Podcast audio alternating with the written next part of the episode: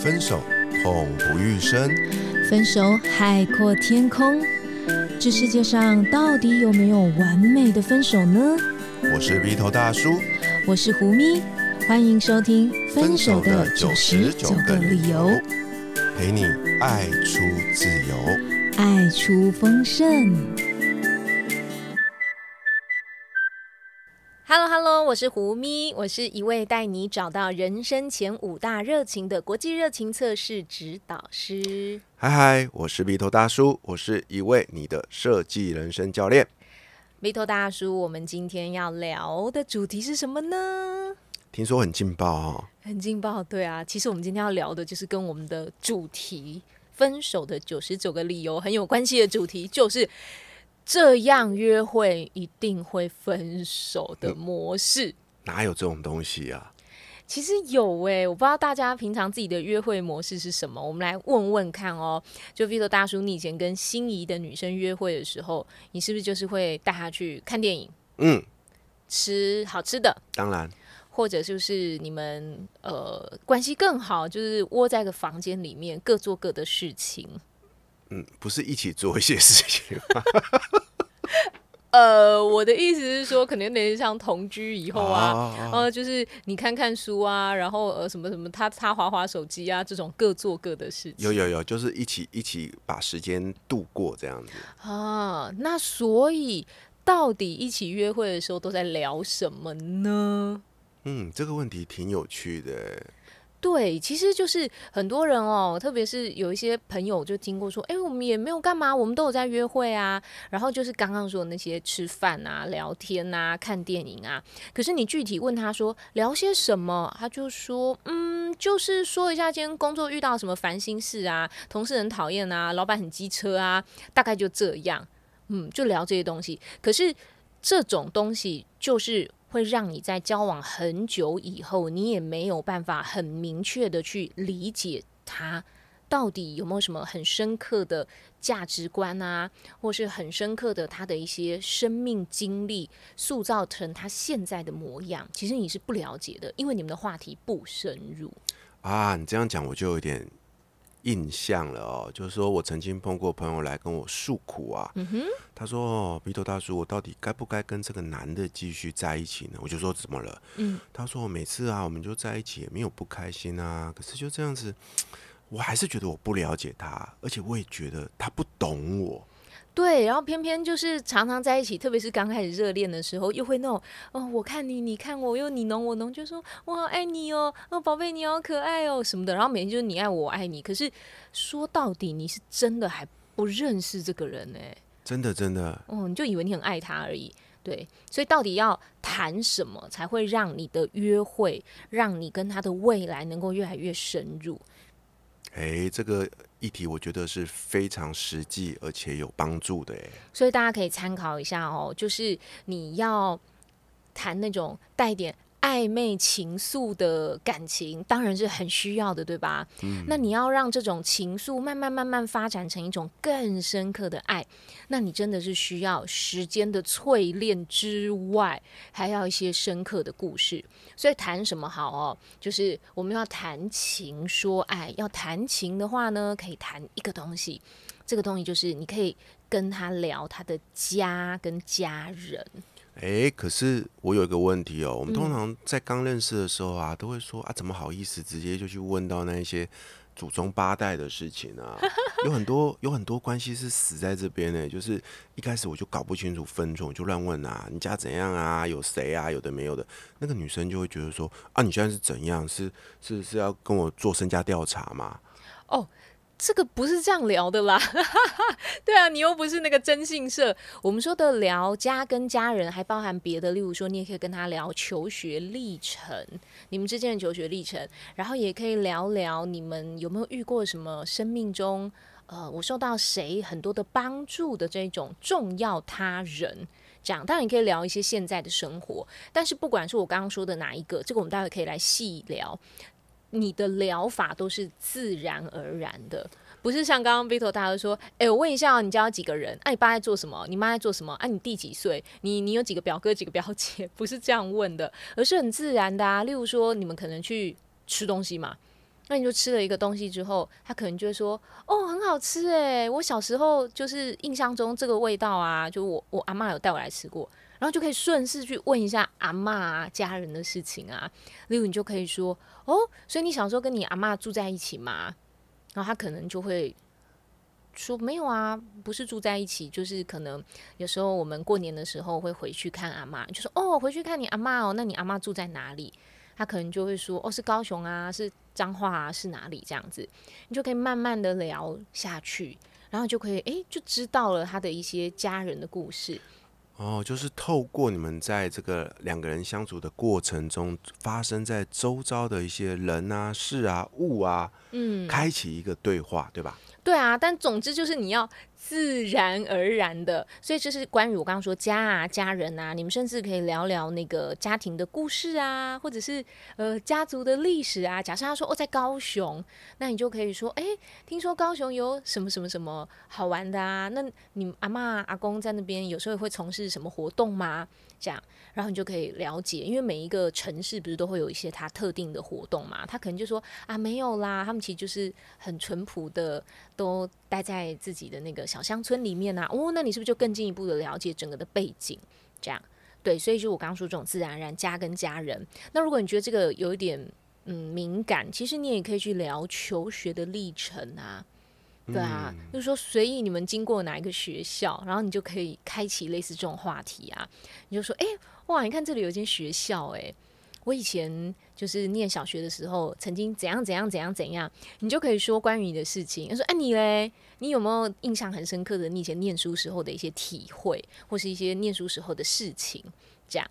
就是像这样子的过程，然后你就可以感受到说，诶，原来他以前也曾经参加过什么社团活动哦，哦，以前他也曾经就是在学校里过有过怎样子的朋友，那你就更了解他。你可能发现，原来他以前跳啦啦队。诶，大叔，你知道我以前跳过啦啦队这件事吗？我我听你说过，诶。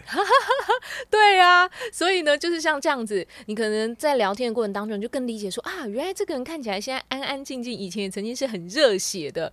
你会更明白过往的他，可能有年轻的热血啊，然后也有可能有一种呃对世界的好奇啊、疯狂啊，或是他会告诉你说，哦，我跟你说，我以前在戏学会参加了很多很多活动啊，你就知道说，哦，原来他不仅仅只是属于文青那一挂的啊，他其实常会参加。一些社团组织活动，你就不意外这样。但是你也可以从这里继续观察，说，诶，奇怪，他以前好像说他参加了很多的社团组织活动，但现在你认识的他，似乎从来没有特别提及过他有什么特殊的朋友，或他有参加什么特殊的社团。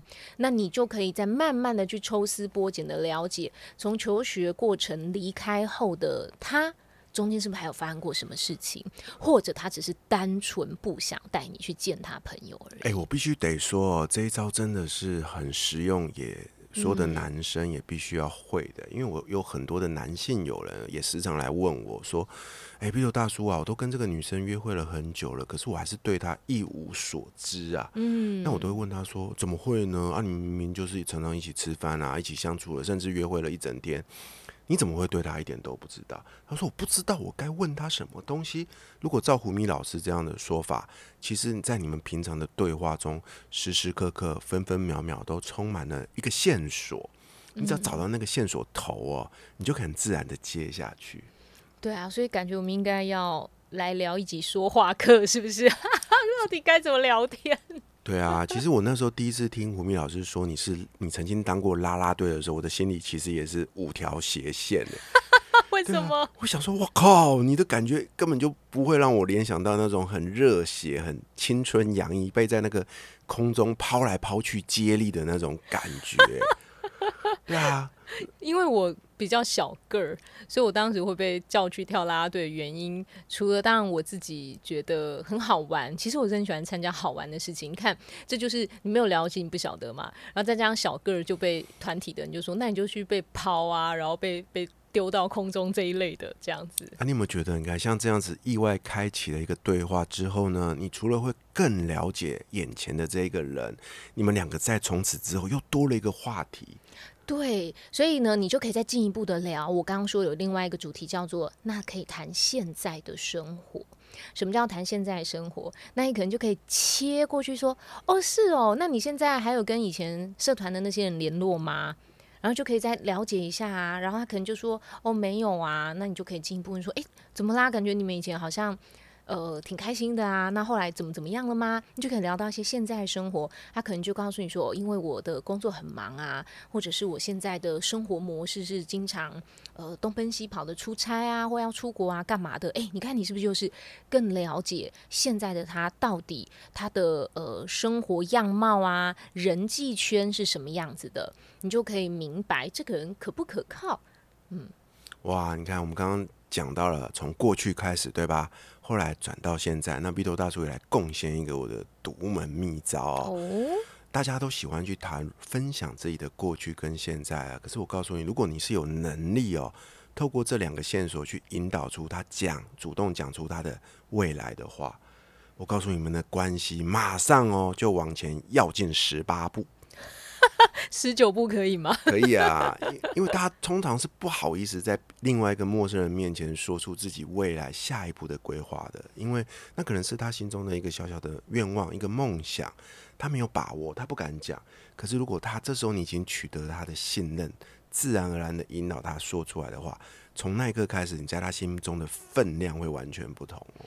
嗯，这其实也是一个哦，我刚刚也想要跟大家分享，就是那我们还可以聊什么？我们可以聊一个就叫做价值观的这种主题。价值观这个主题，就像刚刚 Vito 大叔说的，聊一聊他的梦想啊，对未来有一些什么重要的规划啦。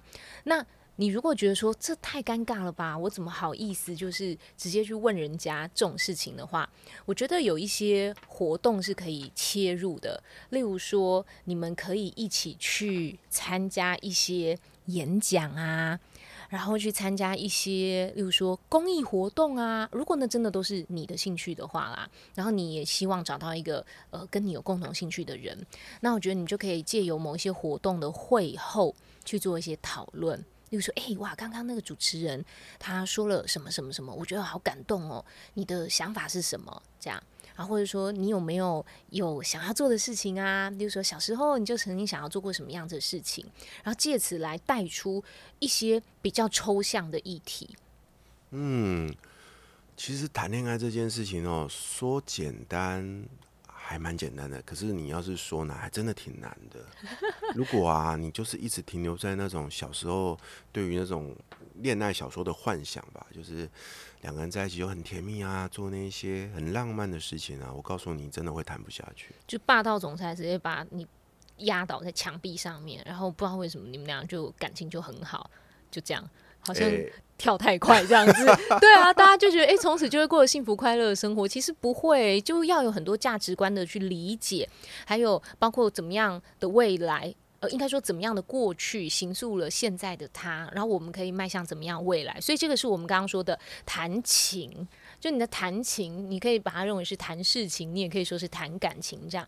然后透过一些你们刻意营造的约会。然后在这个约会的过程当中，一点点抽丝剥茧，这样。然后第二个就是，其实你可以去说爱，那个说爱不只是说啊我好爱你哦，我最爱你了，你好可爱哦，就是不是只是这种。就那个说爱啊，其实可以有两种哦，一种就是甜言蜜语少不了啦，一定要啦。可是这个甜言蜜语哦，最好是有具体事实的一种欣赏跟赞美。嗯，我们在呃一个我自己的人生自信力工作坊的课程里面，我会带大家做的一个练习，就是要表达爱和欣赏。所以，我们通常那个起手式的语法就是说我爱和欣赏你的地方是什么什么什么，然后就要具体的找出那个值得夸奖的点。这不是一件容易的事情哦，它是需要练习的。因为有些人就说，就你就很棒，对，就很棒，对，棒棒棒。然后你 你叫他说啊棒什么？他说说不出来。可是如果你是听者，你就会觉得你现在是在敷衍我吗？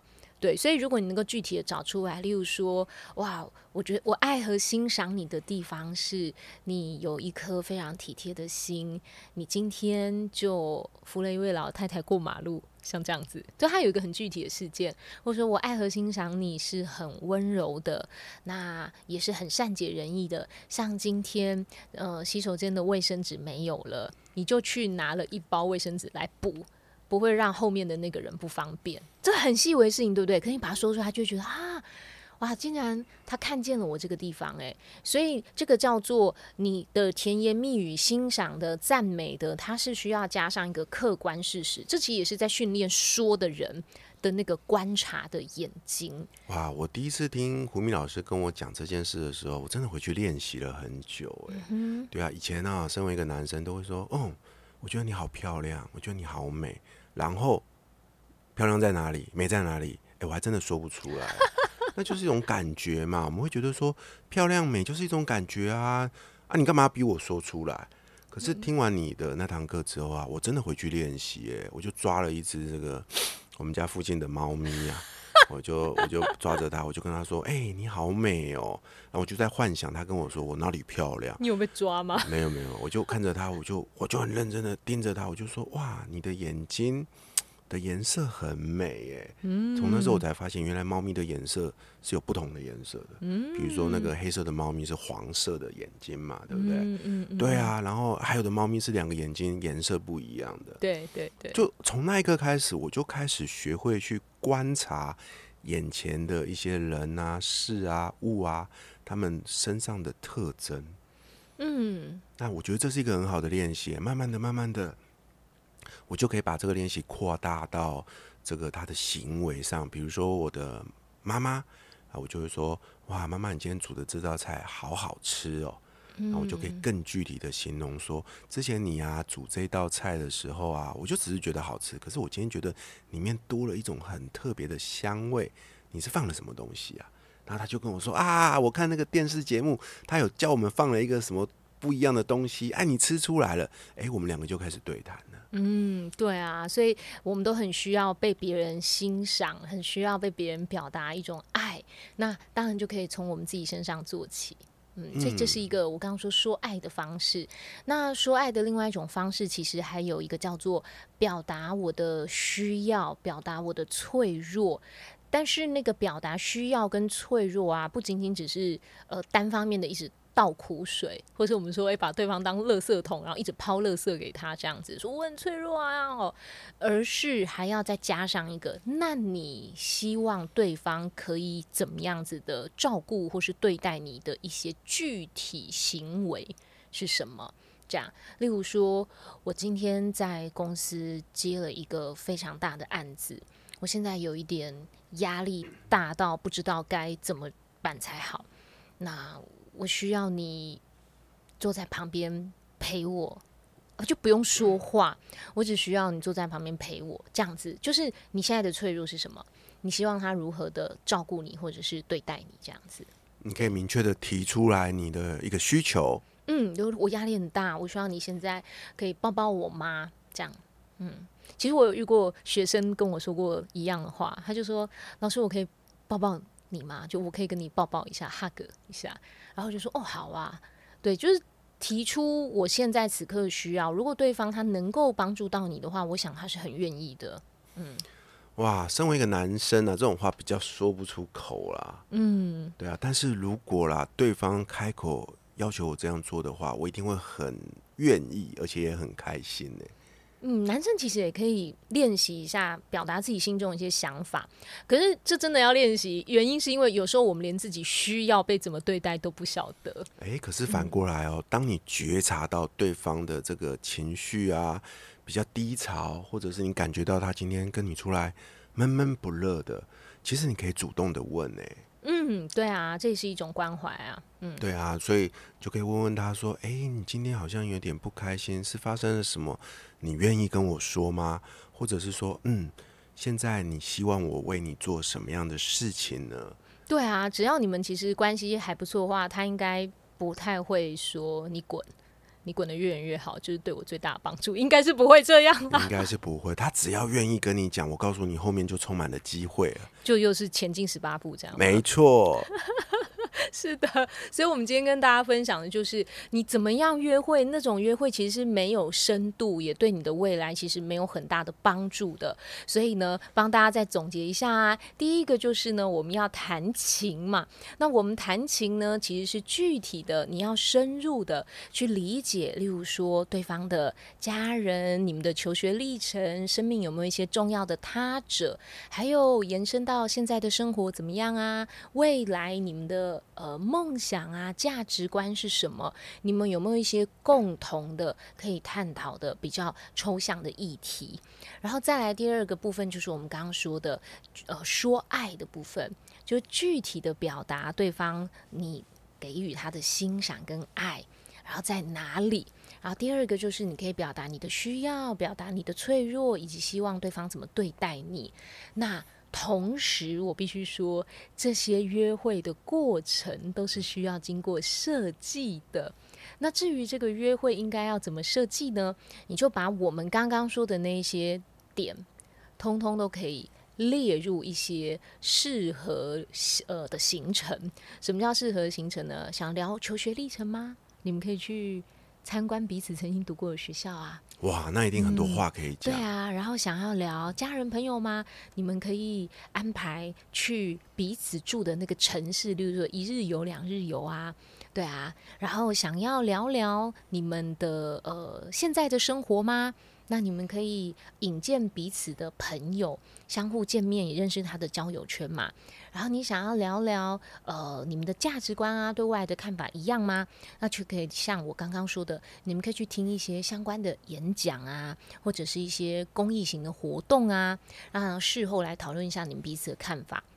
所以，如果你有经过这些约会的设计的话，我想你绝对就不仅仅只会是吃饭好吃不好吃，电影好看不好看，工作讨厌不讨厌，就不会只是这个样子而已。对啊，你们的约会啊，将会充满了各式各样不同的乐趣。没错，所以这就是我们今天带给大家的注意，不要落入了那个分手的约会模式当中。新朋友，如果你听到这里喜欢我们今天分享的话，记得为我们留下五星好评，让我们知道你喜欢这个主题。同时记得按下订阅，打开小铃铛，你就会收到节目上架的第一手通知哦。也欢迎追踪胡咪跟 V 头大叔的粉丝专业，与我们近距离互动。相关资讯会放在本集节目的资讯栏里。永远记得活好现在，未来绽放。我是胡咪，我是 V 头大叔，我们下一集见，拜拜。